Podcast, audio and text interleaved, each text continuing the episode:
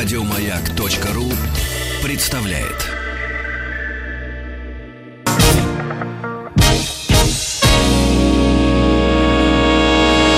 Физики и лирики. Шоу Маргариты Митрофановой и Александра Пушнова.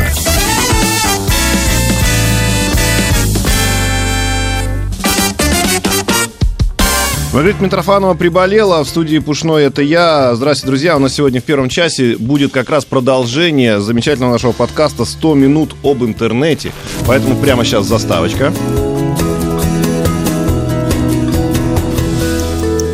100 минут по 100 минут об интернете. Мы поговорили о создании компьютеров, э, всю историю прошли о, собственно, э, интернете, о его истории создания и даже затронули соцсети. Сейчас, конечно, мы хотим отдельно поговорить о таком совершенно огромном э, я бы даже сказал, уже огромном бизнесе, да, который называется видеоигры или компьютерные игры, наверное, правильно так говорить. У нас в гостях Александр Кузьменко, независимый эксперт в области видеоигр.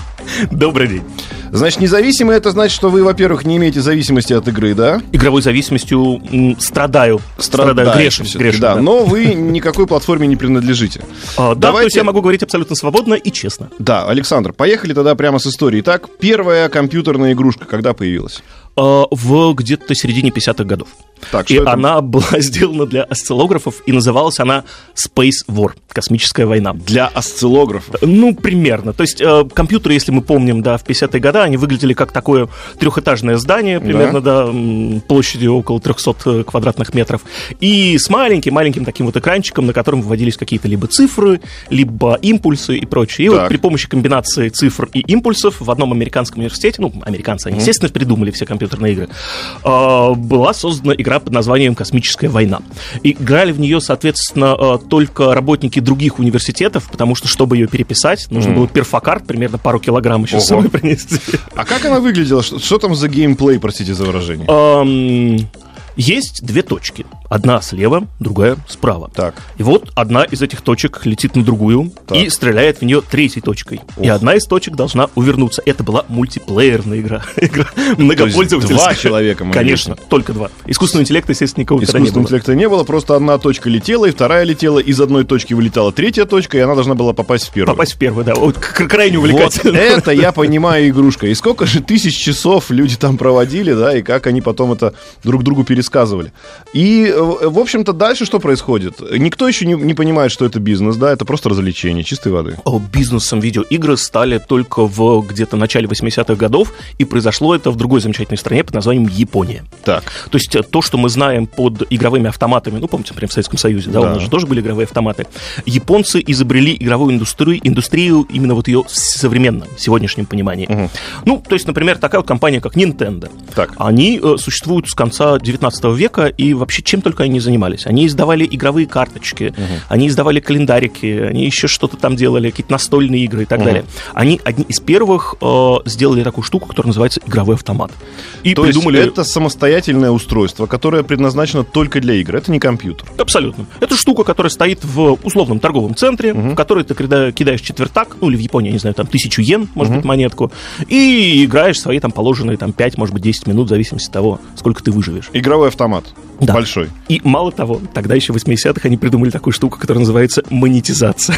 Ой. Сколько ты бросил четвертаков, столько ты и наслаждаешься.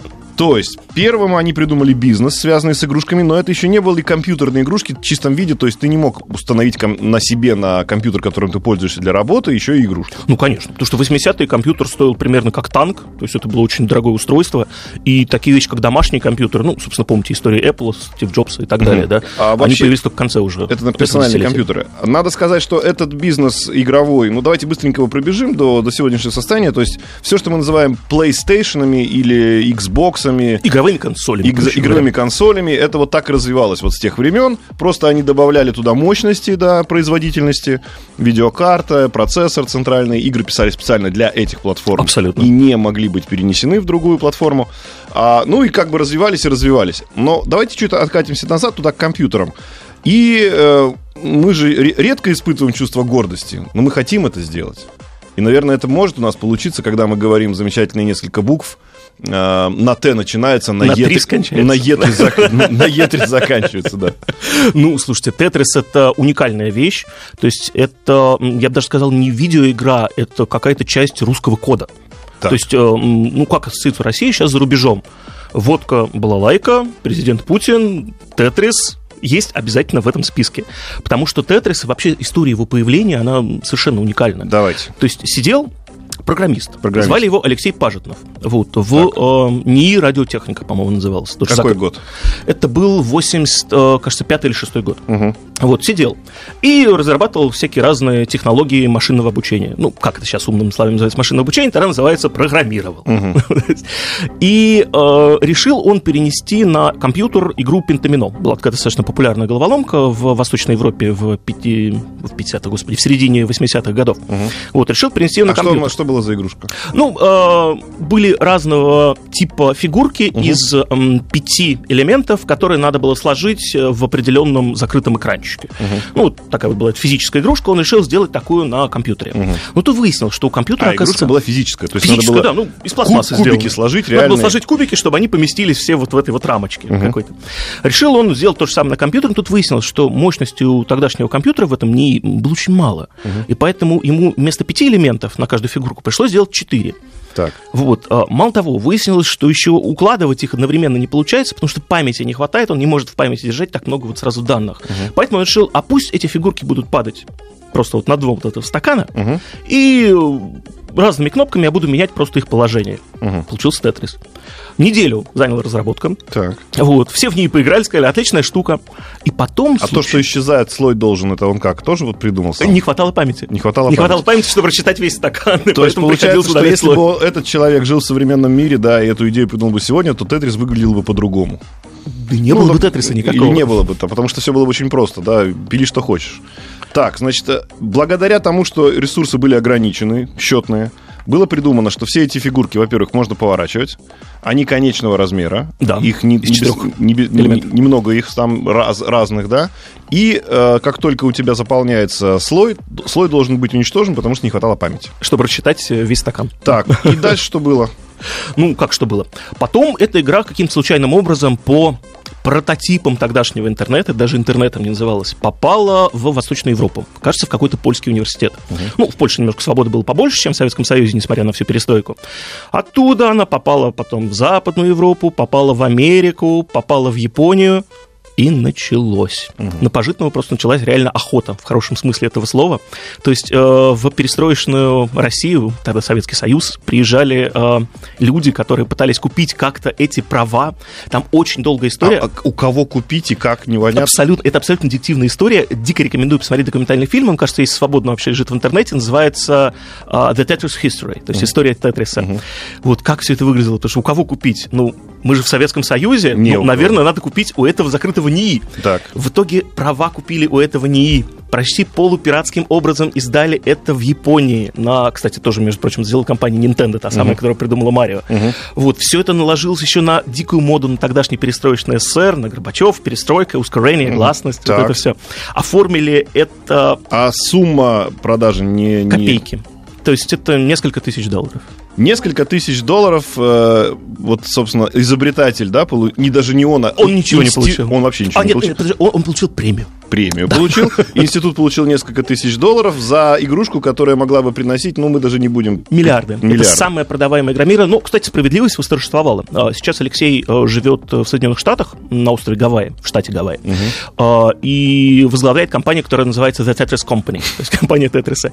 И эта компания занимается ровно одним. Она продает права и лицензии на всевозможные переиздания Тетрисов на электрочайниках, Ну, слава- на тостерах и так далее. Слава богу, То есть хоть что-то в справедливость, справедливость да.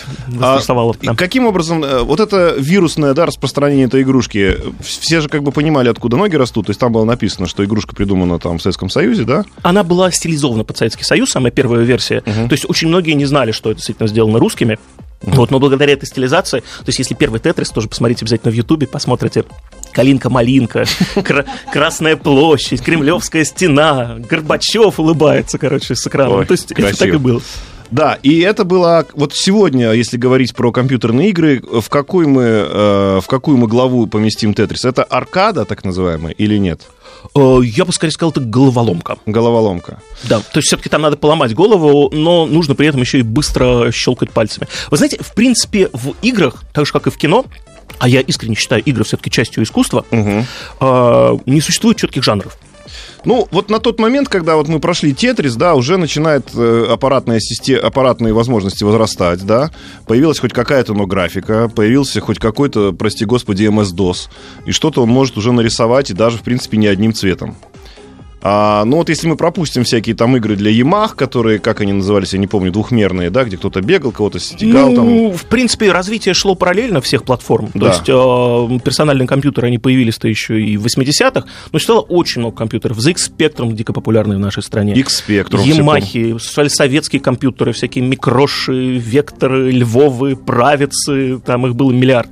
Вот мы подходим уже к этому PC XT, или как он там назывался первый? А IBM-ами тогда их еще называли. Так вот. IBM PC XT. Это как, знаете, у нас ксероксы э, вместо копировальных аппаратов называют ксероксами, Да. да. так вот у нас компьютеры тогда в 90-х называли IBM. IBM. И сейчас, наверное, присоединится к нам огромное количество любителей этой игрушки, потому что мы будем говорить про компанию, которая называется ID Software. У, это боги. Э, То есть это ребята из небольшого американского городка, которые очень любили компьютеры и еще очень любили игры. Сделали одну игру, она была действительно двухмерная, аркадная, называлась Commander Keen, такая, ну, сейчас уже почти полузабытая, малоизвестная. И прославились они тем, что они впервые вообще в мире придумали, как из вот этих вот двухмерных спрайтов сделать практически трехмерное изображение. И первая их игра... Спрайты двухмерные, это что такое Ну, спрайт? спра- спрайт это картиночка, двухмерная картиночка просто, да. Ну, то есть мы представляем себе Супер Марио, да, вот он скачет человечек, там ручкой машет, это спрайт нарисованный. А они при помощи этих спрайтов умудрились сломать третью стену и заставить тебя воображать, что ты как будто находишься в трехмерном пространстве. Так, И это было потрясающе. это был какой год у нас? это был э, 91 год, и эта игра называлась Wolfenstein 3D. Wolfenstein 3D. Сейчас у многих людей скупая мужская слеза прокатил- прокатилась по щетине. Wolfenstein 3D, это было э, что за, значит, внешне, как это выглядело? Перед вами экран. Экран. Вот, э, и такой вот пистолет торчит посередине экрана. Так. Значит, соответственно, э, вы находитесь в каком-то замке, в лабиринте. Вот, и поэтому Ну, лабиринту- примитивный, примитив, там не было никаких хрустальных ваз висящих, там было просто вот Нет, вазы были, но они Ник- тоже были нарисованы. Всё ну, было очень просто, да. спрайтом, конечно. Вот, ты бежишь, на тебя выбегает злобный фашист. Фашист. Кричит, и вместо «Achtung» он еще кричит «Ахтанг», ну, потому что они не знали немецкого, да, решили озвучить как... А, они сами озвучивали? Конечно, да, они сами озвучивали. «Ахтанг» кричал Да, Сами за собак лаяли там и так далее, там какие-то собаки еще бегут. Вот, ну и ты вот бежишь, убиваешь этих злостных фашистов, и в конце выходит на тебя такой роботизированный Гитлер. Я не шучу совершенно.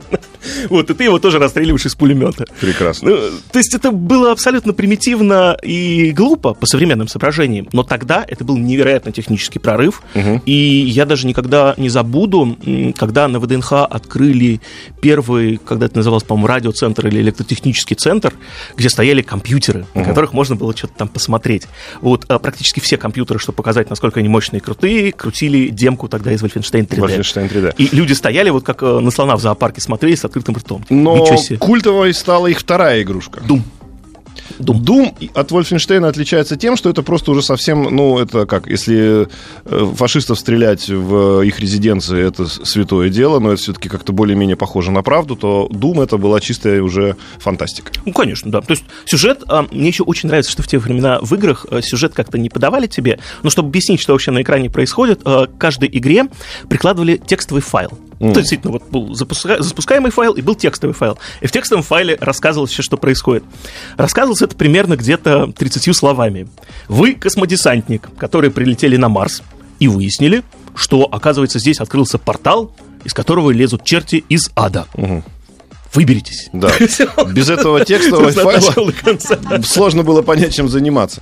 Да. Так, значит, соответственно, родилась... Что, что родилось вот в этот момент? Э, Какая, какой жанр? А, Как он называется? Жанр, который сейчас называют словом шутер. Шутер. Ну, то есть стрелялка. Стрелялка, про- простая стрелялка, у которой есть начало, Ну, как бы... Есть да, начало, конец, есть, конец, есть уровни и какая-то промежуточный результат. есть задача, которую надо выполнять. Да. Ну, то есть, грубо говоря, сидеть в углу не получится, тебя все равно найдут эти черти. И ты Скорее, идешь- ты их должен искать, потому ну, что иначе ничего не от произойдет. точ- точки А в точку Б, то есть у тебя есть какая-то задача, и ты движешься по этой вот э, многопользовательской в том числе игре, потому что можно было вместе это делать с товарищами, с друзьями. Я помню до сих пор, как у нас ребята, э, так как не было тогда еще связи нормальной, то есть они играли в разных кабинетах, но для связи они использовали телефон, обыкновенный телефон, так, такой вот еще с трубкой. Отлично. И он был примотан шарфом, гол- г- трубка была примотана шарфом к голове, а, для того, чтобы каждую секунду иметь связь со своим товарищем. а, И еще говорили люди, что после этого, когда люди там часами играли в Doom, они начинали, подходя к э, нормальному дверному проему, делать вот такой слайд, движение вправо-влево. Переиграл в Doom. Так же, как они это делали в этой игрушке.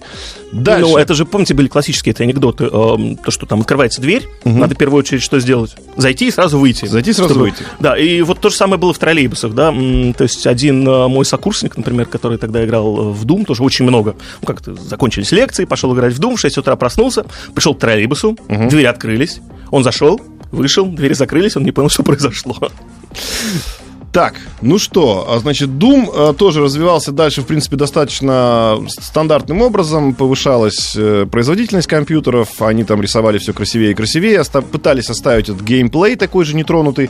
На сегодняшний день, по-моему, последняя версия это 16 года, да, вот просто Doom они опять назвали. Да, это перезапуск, к которому уже мало имеют отношение те люди, которые, собственно, создавали когда-то Doom. Но это совсем другая игра. Это уже современная, трехмерная, очень жестокая, кровавая И- игра и для да, взрослых. И она такая прямо, ну, очень с качественной графикой, там ви- Конечно, видно конечно, там да. каждую жилку этого дьявола и так далее. Ну, современные технологии компьютерные, они позволяют тоже такую графику делать, что, вы знаете, вот я вот недавно И сидел... это, кстати, уже такой хороший бизнес. Сколько они продали же, Дума? Какое-то невероятное количество, да, копий? Огромное. Не миллионы, конечно, но гигантское. Ну, вот если мы говорим об играх как бизнес, то есть э, тот же самый, самая популярная игра в мире сейчас, это GTA, да, это всем очевидно. Так вот, GTA 5 это самый дорогой медийный продукт вообще в мире. То есть, когда она вышла 5 лет назад, она заработала своим создателям миллиард долларов через неделю продаж. И еще один миллиард спустя год после того, как они запустили онлайновую версию. Можно? GTA это что такое? Давайте в двух словах. Э, Песочница – это симулятор э, современного мегаполиса, в котором можно ездить на машине, стрелять, заходить в магазины, переодеваться в одежду. Ну, вообще, GTA – это игра по сюжету, это игра про бандитов. Про бандитов. То есть это такой игровой Тарантино, по сути, да? То есть детям я не рекомендую ни в коем Да, случае. и, значит, GTA, это можно сказать, что продолжение Дума? Э, нет. Нет? А, Doom э, был зациклен в своей механике. Ты смотрел, что называется, из глаз, то есть это называется вид от первого лица. Вот, и перед тобой все так же, вот как еще в Вольфенштейне, маячила пушка а, перед этими глазами, из которой ты должен был найти условного Да. фашиста, черта, И- дьявола и так далее, и А в. GTA?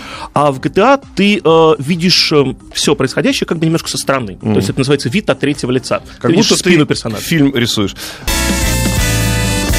Физики и лирики.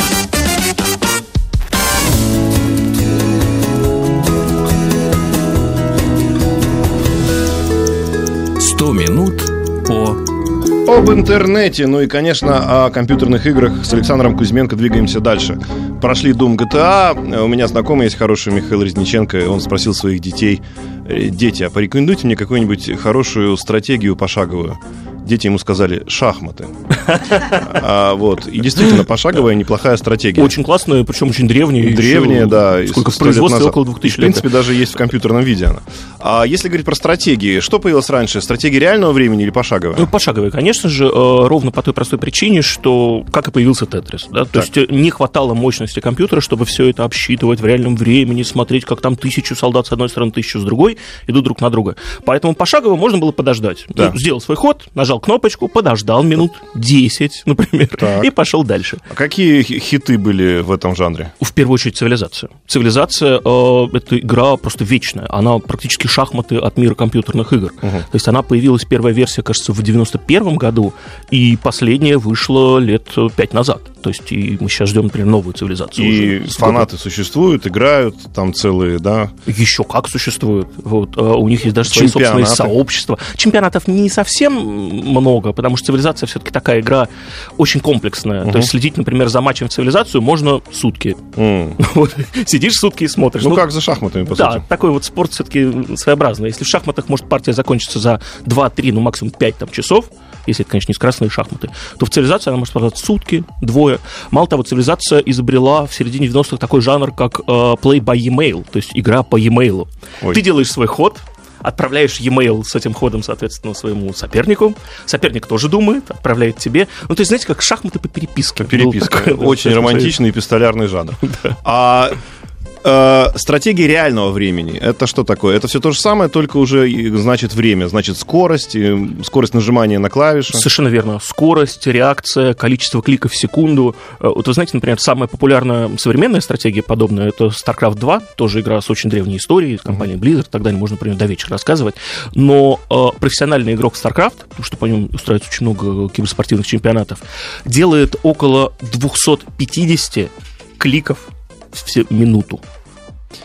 То есть, представляете, это 250 каждый... кликов в минуту, но я сейчас быстро калькулятор достану. Просто я хочу понять в секунду. Значит, 250 мы делим на 60, и тут же получаем порядка 4 кликов в секунду. Это представляете, какая реакция у человека? Это вот с такой скоростью. так так так так так так так так так так так так Я когда был несколько лет назад на очень большом чемпионате в Азии, который был именно по Старкрафту. Корейцы, да, там с ума сходят? Это просто невероятно. Приходит человек, у него своя собственная клавиатура. По его словам, он меняет где-то клавиатуру раз в неделю, потому что он просто ее убивает в процессе. А он кладет ее торцом к себе, то есть практически в живот э, упирает ее, угу. вот, кладет каким-то очень хитрой такой распальцовкой, кладет на нее пальцы, угу. потом берет в руки мышку, и дальше ты смотришь, это просто что-то невероятное, это какой-то космос, это инопланетяне. Угу. И человек начинает делать так и вот от этого звука просто вот постоянно от убиваемой мышки, убиваемой клавиатуры, вот, ты сходишь с ума.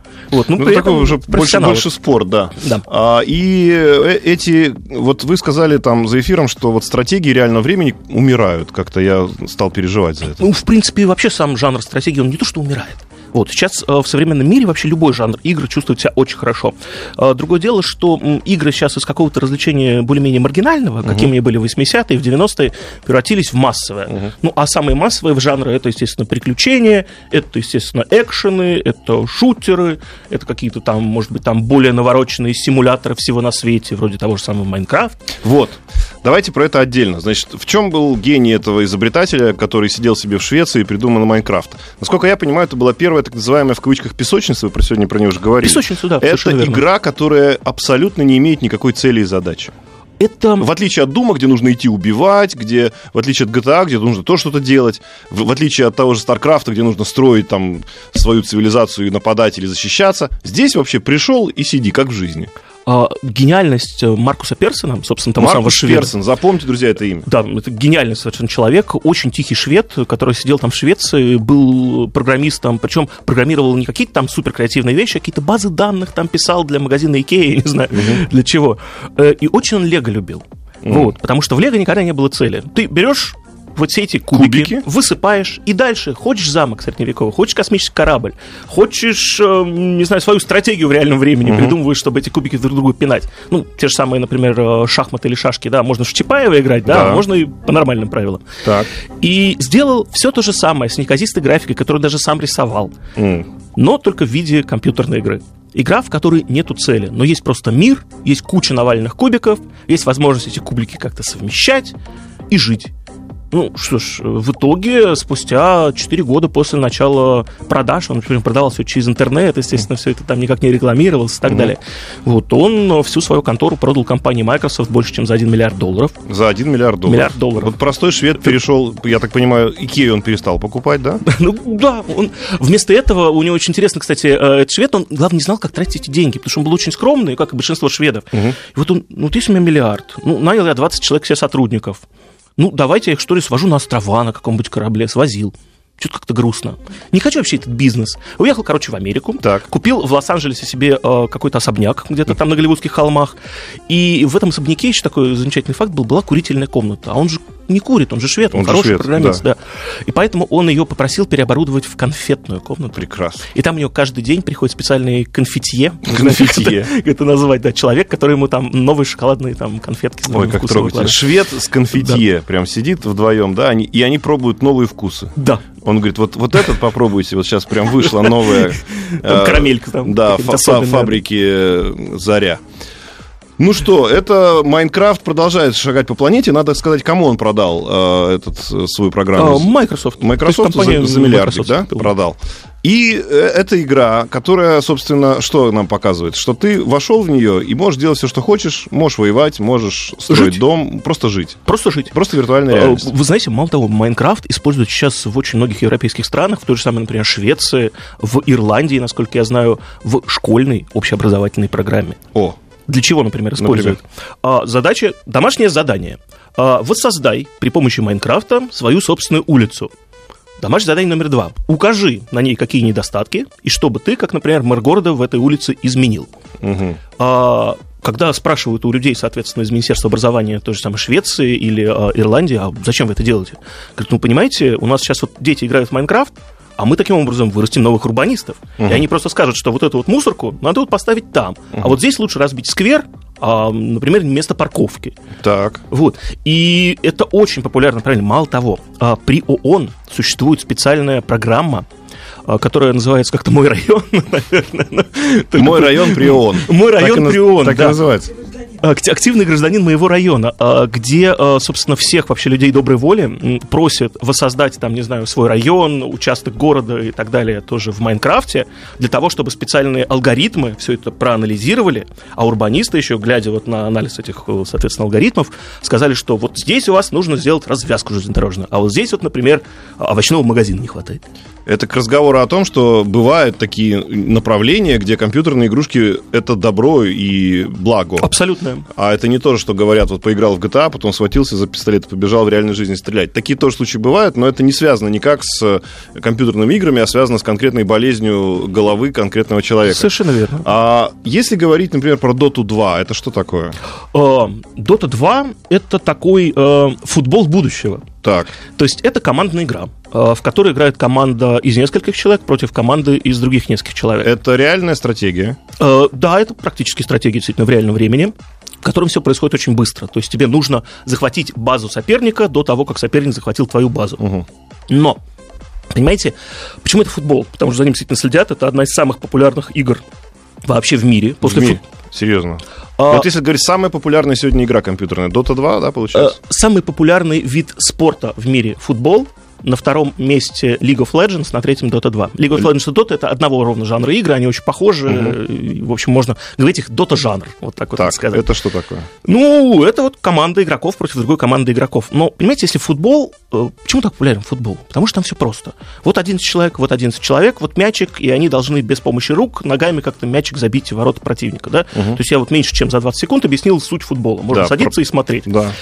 А, В доте теперь представьте, команда, но а, один дерется, точнее, один бьет руками, другой ногами, третий на руках вообще ходит, у четвертого какой-то, например, джетпак за спиной, вот, а, пятый с огнеметом, и забивать надо не мячик, а во втором раунде он меняется на шайбу, вот, и вместо шайбы еще в четвертом раунде, например, выбегает человек с кием и думает, что здесь, например, происходит бильярд. Это крайне сложная для понимания игра, и единственная ее популяризация, что мешает, это то, что человек со стороны, когда на это посмотрит, подумает, что происходит? происходит? Бегут какие-то гномы, им навстречу эльфы, а тут вообще какой-то робот вышел, а здесь мужик с тесаком, а это вообще какой-то колобок катается и почему-то всех давит. Что происходит? Но, тем не менее, а, людям, особенно кто помоложе, это дико нравится. Так. Вот это очень увлекательно. Игра постоянно меняется. То есть, если вы, например, играли в доту прям так уверенно, там, по 5 часов в неделю, а а потом не играли в нее год, вы придете смотреть на очередной чемпионат по доте, вы ничего не поймете, ничего не узнаете. Это как бы футбол менялся бы. И на стра- страшные цифры назовите. Вот говорят, проходят у них чемпионаты. Конечно. И э, какой у них приз вы- выигрышный, там последний был? Миллионы долларов. Миллионы есть долларов. Последний чемпионат, например, по той же самой Доте 2, м, призовой фонд около 30 миллионов долларов. 30 миллионов долларов. Но это надо хорошо уметь играть и командой. хорошо. И Командой, командой, да? да. То есть это вот люди реально тратят на это, э, как это у нас говорят? Жизнь. Да, но у нас есть другое выражение, это попа часы, так мягко, мягко назову. Но они живут как настоящие спортсмены. То есть у них есть свои так называемые буткемпы, то есть там тренировочные лагеря. То есть они трени- по, расписанию, тренируются. по расписанию встают. Вот они, например, встали, там завтрак, потом тренировка 3 часа, потом обед, отдых, там какое-то личное время, книжку, например, почитать. И говорят, что они даже заним, занимаются двигательной активностью, чтобы мозг работал Совершенно лучше. верно. Что... Они все занимаются спортом постоянно, чтобы ну, не просиживать штаны за клавиатурой, быть на спорте и так далее. Ой, друзья. Это очень серьезно. Мало того, сейчас существует даже институт специальных профессиональных тренеров подобных команд. То есть, как, например, есть у нас Черчесов, да, uh-huh. вот, который вот там гоняет весь русский футбол. Так вот, есть вот в Доте вот свои Черчесовы, которые тоже очень высокооплачиваемые сотрудники. Александр, нам не хватило времени, конечно, но мы тем самым попытались вот охватить все, что происходит с игрушками. Вроде самые такие классические, правильные, звездные мы э, хиты прошли. А, хочется сказать отдельно про YouTube, что сейчас, на самом деле, в YouTube, да, тоже происходит очень много событий, и, наверное, мы сделаем отдельный 100 э, минут, связанный с этим, и с YouTube, и с его развитием. А Александру скажем огромное спасибо. Приходите к нам еще, потому что, я так понимаю, ну, два, два слова, буквально у вас 20 секунд. О развитии в будущем. Что будет с игрушками через 20 лет? А, мы все будем жить в одной большой игре. А, вот так вот, да? Да. Я думаю, что э, смажется вот эта вот разница между реальным и виртуальным, и нам уже в какой-то момент будет все равно, где жить. Главное, чтобы покушать мы успевали все-таки в настоящем мире и любить людей по-настоящему. Друзья, не забывайте в наше время выходить из виртуальной реальности. Чего мы вам желаем. Я Александр Пушной, наш гость Александр Кузьменко, независимый эксперт в области видеоигр. Спасибо. Еще больше подкастов на радиомаяк.ру